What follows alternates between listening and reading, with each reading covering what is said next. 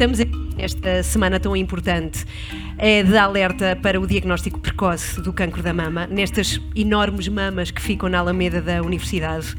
É, e temos aqui quatro mulheres incríveis, mas são mesmo. É importante também ressaltar aqui o papel dos cereais fitness que estão a dar apoio a esta causa há 11 anos consecutivos e é muito ano. E também dão apoio a todo o trabalho do IMM, a Hub. É, o que também é de louvar. Temos a Patrícia, que também é embaixadora dos cereais fitness. E há muitos artigos que falam de como vocês, atletas, inspiram muitas pessoas que, em determinada altura, precisam de uma força extra para combater, seja o que for. Neste caso, esta doença do cancro da mama. Que conselho é que tu podes dar a alguém que, de repente, tem uma montanha gigantesca para subir, não é?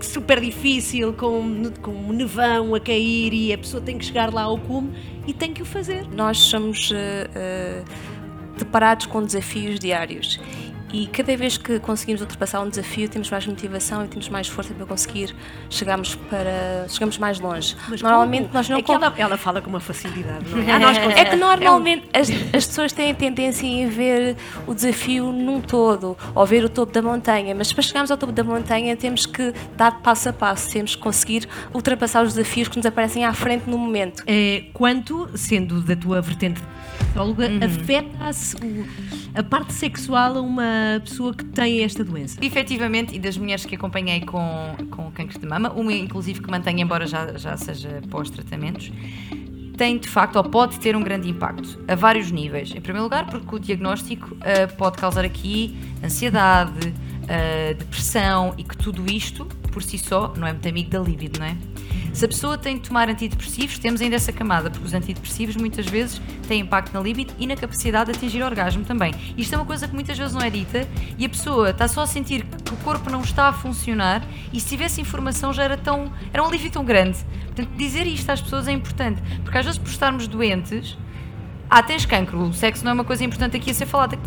Se para a pessoa for, é importante uma satisfação íntima sexual é um indicador de saúde também, portanto é, é importante ter isto em conta. Nós todos vivemos com a espada na cabeça desde o momento em que nascemos. Não é só um doente oncológico que pensa, ai, tenho a espada. Todos nós, não é? A partir do momento em que se nasce. Mas o que, uhum. que é que tiraste de bom? tirei, eh, eu já vi a vida com muito bons olhos, eh, porque às vezes perguntam se há um antes e um depois, continuo a vê-la com melhores olhos ainda e penso assim: olha, só não te distraias. Genética está fortemente envolvida com os casos de cancro ou não? Há uma base genética, sem dúvida, ok?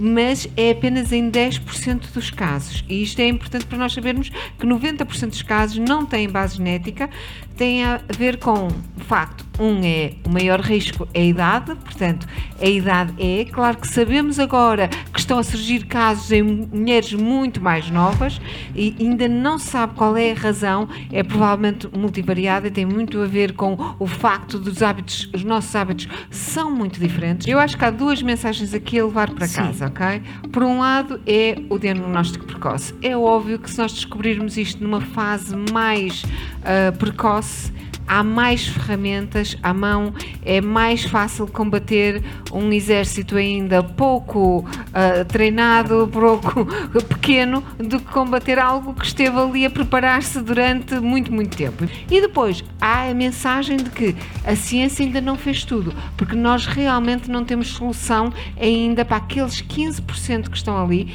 e que obviamente é, é, um, é uma probabilidade uhum. baixa, mas ainda são muitos casos. Muito obrigada a todos os que estiveram. Joana, Tânia, obrigada. Patrícia, Maria, obrigada.